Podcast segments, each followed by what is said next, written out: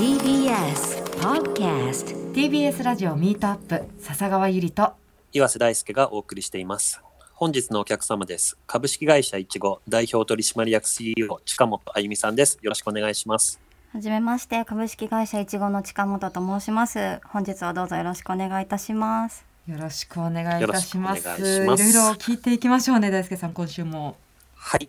早速ですが、えーいちごさん、えー海外向けにお菓子のサブスクサービスをやられているということですが、少し内容についてご説明いただけますか？はいえっとお菓子のサブスクサービスとしてはえっと2つのサービスをやっているんですけれども1つ目のサービスが東京トリートと申しまして、えー会社設立2015年からやっているサービスですであのこのサービスではあのオリジナルのボックスの中にいろいろなメーカーさんの商品を詰め合わせにしましてサブスクモデル定期課金モデルであの海外にいらっしゃるお客様に商品をお送りしてます。で入れてる商品としてはあの日本の割とメジャーブランドのお菓子やあのソフトドリンクを詰め合わせにして、えー一つのボックスとしてお送りしています。でもう一つやってるあのお菓子のサブスクサービスは桜子というサービスでこれは2021年去年から始めたものになるんですけれどもこちらの商品はどちらかというとあの地方のあの老舗の和菓子メーカーさんの和菓子だったりあのお茶だったりをあの同じくいろいろなメーカーさんのものを一つの箱に詰め合わせにしてオリジナルボックスにしてお送りしてます。であのこの中ではあのお菓子だけではなくあの和雑貨なども入れてましてあの始めて1年ちょっとなんですけれどもすごくあの会社としてあの伸びているサービスになってます。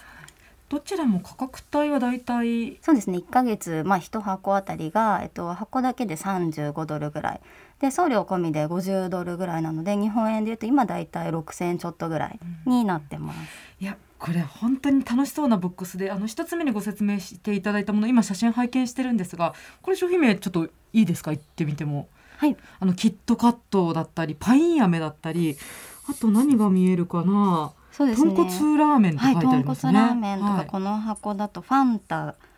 が入ってたりとか、うんうんはい、割とそのまあ日本の中でもあの、まあ、メジャーブランドだったりとかメジャーの商品のあの日本限定の味っていうところにすごくこだわってましてあの日本のメーカーさんってあの新しい商品を作るサイクルがすごく早いのでなかなか海外に出回らないんですね。なんですけどあの海外の方日本のお菓子すごく好きでそこの部分が需要が高いので海外で手に入りにくい商品っていうのをあの私たちがお届けするということを心がけてます。一方で去年始まった桜子の方はなんかね日本茶を入れているビジュアルの隣にこう本当にあの和菓子日本の人なら知ってるっていうような感じの和菓子がねいっぱい置いてありますね。そうですね。まあ日本人の方だったらあの皆さんご存知だと思うんですけど、羊羹とかたい焼きとかあのおせんべいとかそういったまあ日本ならではの昔からあるようなお菓子の詰め合わせのボックスが桜子ですね。えー大輔さんざっと見てすごくワクワクするボックスですよね。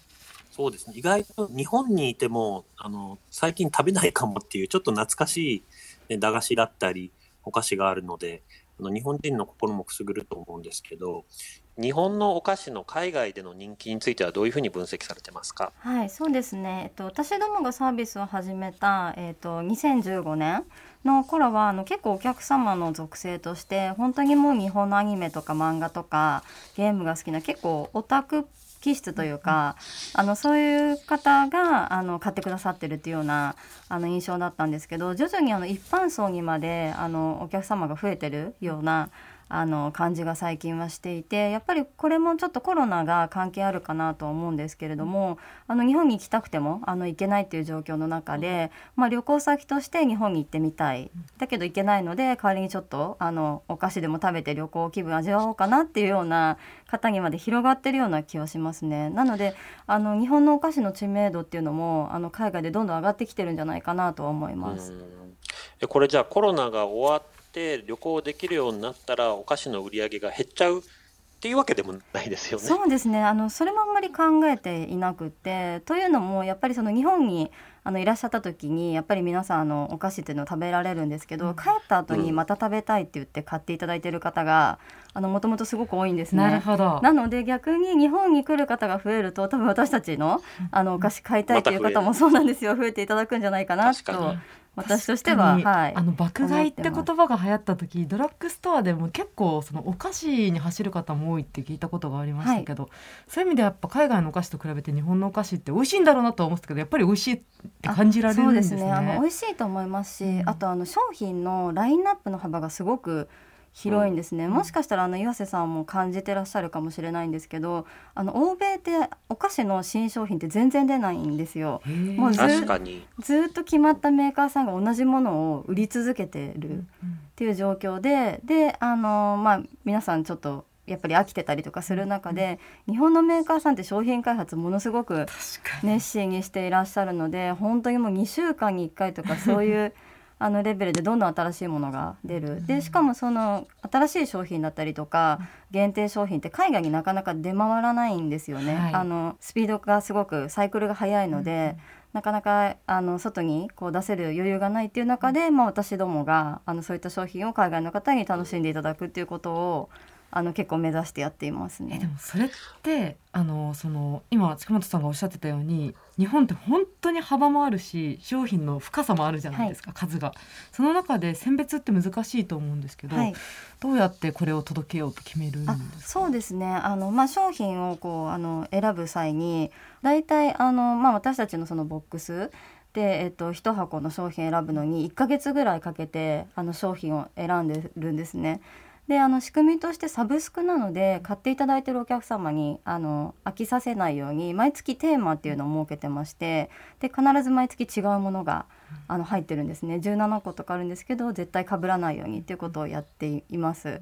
であのバイヤーは日本人があの担当するようにしていてでそこはすごくこだわってるんですけど日本人がこう選ぶ本物の日本の良さみたいなのを海外の方に届けたいなと思ってるのでまずバイヤーがあの、まあ、候補の商品を選びますで例えば東京トリートとかでいうとやっぱりその期間限定のものとかあの地域限定のものっていうのをお届けしたいのでそういうものを候補として持ってくるんですけどただそのままだと結構その日本人の価値観を押し付けるというか。はいあのこっちは面白いと思っても海外の方はあの面白くないとかあとはまあ宗教的とか習慣的にちょっと NG なフレーバーとかもあったりとかするので日本人のバイヤーが選んできてその後あの絶対海外のあのまあ外国人のあの弊社のマーケターに見せるんですね。でこういうものはどう思うっていうふうに聞いてであのこれだったら海外の方面白いんじゃないとかこれは日本人は好きかもしれないけど海外の人は好きじゃないよとかっていう意見をもらって、であの販売する商品っていうのを決めてますね。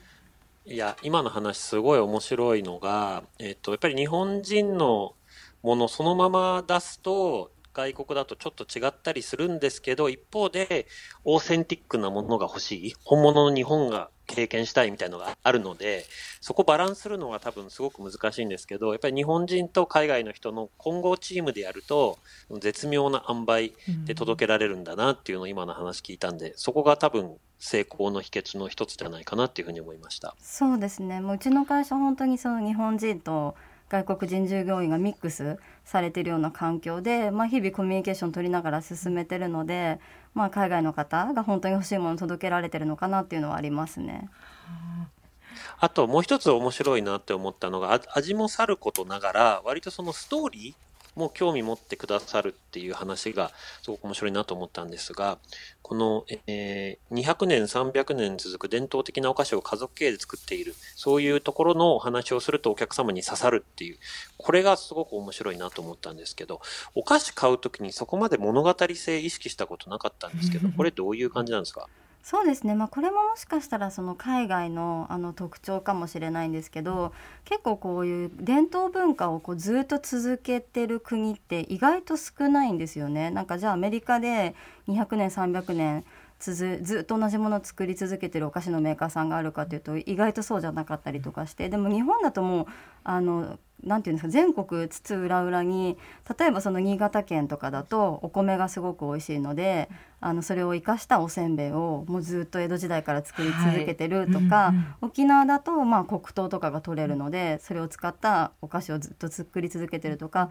まあ、地域性もありますしこう伝統も守りながらずっとやってらっしゃると。であの結構こうメーカーさんとかにお話を聞くとあの作り続けるのってすごく難しいらしいんですね。あの機械があのもう壊れても新しいものが手に入らなかったりとかあとはまあどんどんこう量産できるというような文化の中でこう伝統的なものを作るのってすごく手間がかかる割に、あの利益が得られないとか、はい、だけどやっぱりこの地域の文化っていうのを紡いでいくために自分たちは作ってるみたいなお話をされるんですけどそういう話ってやっぱりそのお菓子の文化があまりない海外の人たちからしてみるとすごくこう感動的な話というか、でそういうあの、まあ、あのストーリーとかお伝えするとなんかぜひそのメーカーさんを応援したいということで、まあ、箱を買っていただいた後単品でも同じメーカーさんの商品買っていただいたりとかそういうところにつながりますね。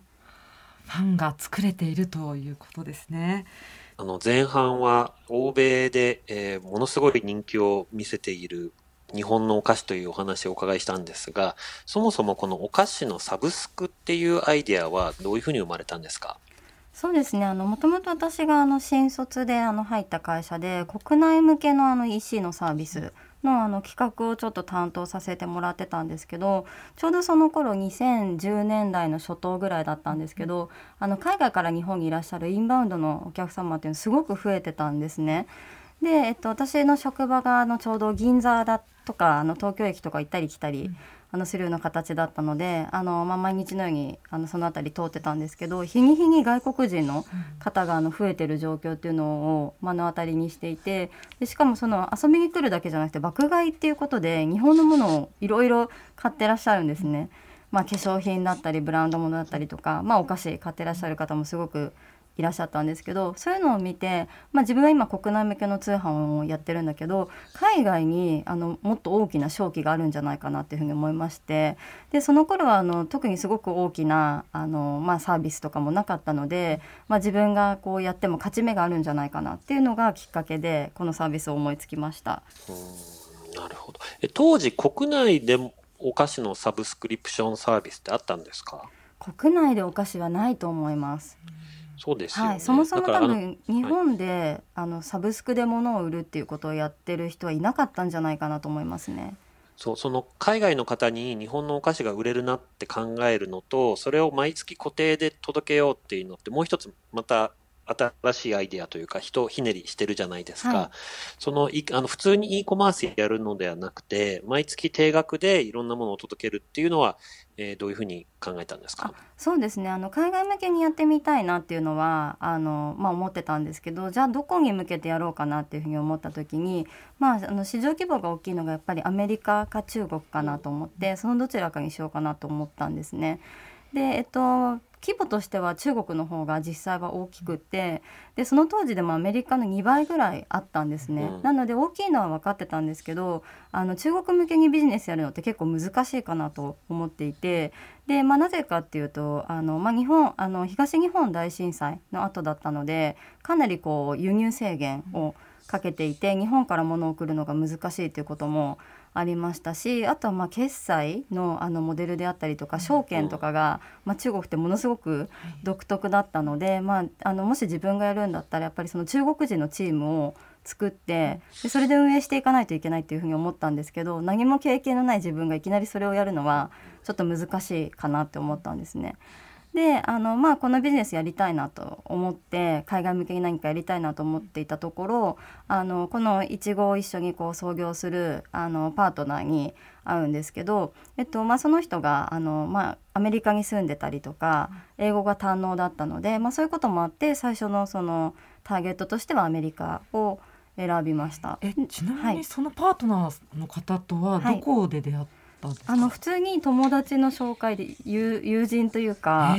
ん、日本語がすごい上手だったんですよ。でアメリカに住んでたっていうことも聞いてたので私海外向けになんか EC のサービスやりたいと思っててっていう話をしたら、あのそういうのってすごくいいと思うよっていうふうに言ってくれてではいあのやることになったっていう感じですね。面白い出会いでしたね。はい、そうですね。で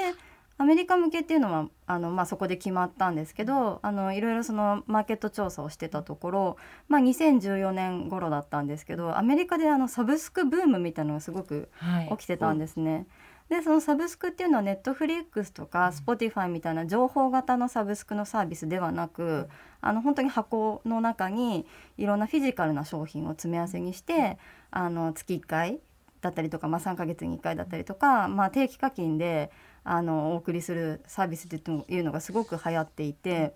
でまあえーと、お菓子を売ってらっしゃる会社さんもありましたし男性向けのあのカミソリとあの替え刃とかをお送りするサービスとか、はいえーあのかなり有名なあの会社とかでもありますけど、あと靴下だけを、あのサブスクで売るサービスとかいろいろあってでそのサブスクモデルっていうのが面白いなと思ってあの自分もそれを選びました。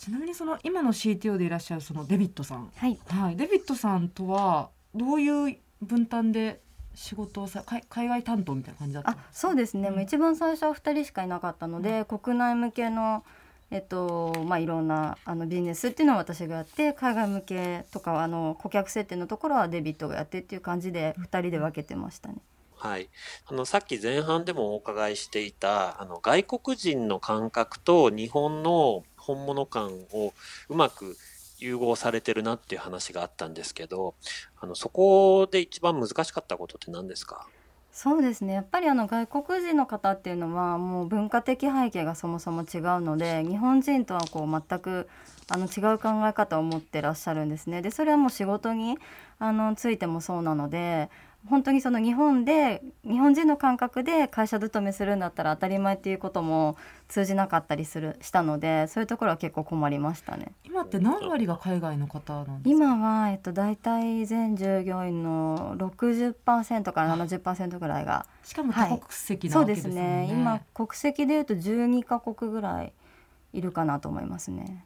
塚本さんは英語は英語とか海外の人と仕事する経験あったんですか、はい、いや全くなかったですね。前職でもあの国内向けのあの仕事しかしたことなかったですしで今でも私全然英語は得意じゃないんですけどそれでも海外に挑戦するって最初の初歩の段階から決めてたわけですもんね。そうですね。ただもうあのパートナーがあの英語堪能だったのでそこはもう問題ないかなと思ってそれぞれあの得意分野があったので得意なことをやればいいかなっていう気持ちで、はい、なので今もあの外国人のあのメンバーがやってる仕事っていうのはもう本当にその外国人のメンバーのなんていうんですかね感性だったりとか、うん、あの文化的背景とかっていうのを尊重してあのなるべく任せるようにはしてますね。でもなんとなくですけど日本人を雇う給与よりかなり上乗せしてその7割の方を雇わないといけないのかなって思うんですけど、はい、そのあたり。あそこはそんなことはないですね。あんまり日本人と変わらないんじゃないかなと思いますね。で最近だとその外国人の従業員はもともとそのうちのサービスのお客さんであの買ってくださっていてこのサービスに携わりたいって言ってあの入社してくる人も結構増えてますね。それ最高ですね。そうですね。すごくありがたいですね。社員が一番のプロダクトのファンって一番いい状況ですよね。はい、そうですね。しかもうちの場合はその外国に住んでいる状態で。あの試験受けてくれてでまあ東京に来てまで仕事したいっていうかなり熱意持ってくれてるっていうことなのでそれはすごく嬉しいなと思いますね。でも大輔さんここまでお話伺ってみてそのやっぱりお菓子美味しいよねいいよねっていうのもそうですけど結構なんかファンこの会社自体のファンになる方もお客さんとして多そうですね。そうですね。だから、あの、何ですかね、目の付けどころがいいっていうと、ちょっとあの安直なんですけど、なんかこうありそうでなかったものだし、あの、何度かお話してるんですけど、本当に日本人気すごいので、多分いい、あの、本当にいい社員の方々が自分も大好きな商品を、その海外の方に届けてるんだなっていうのが、こうイメージが湧きました。はいということで今週もたっぷりお話しいただきましたがぜひ来週もお話聞かせてください。はい。改めまして株式会社いちご代表取締役 CEO 近本あゆみさんをお招きしました。ありがとうございました。ありがとうございました。ありがとうございました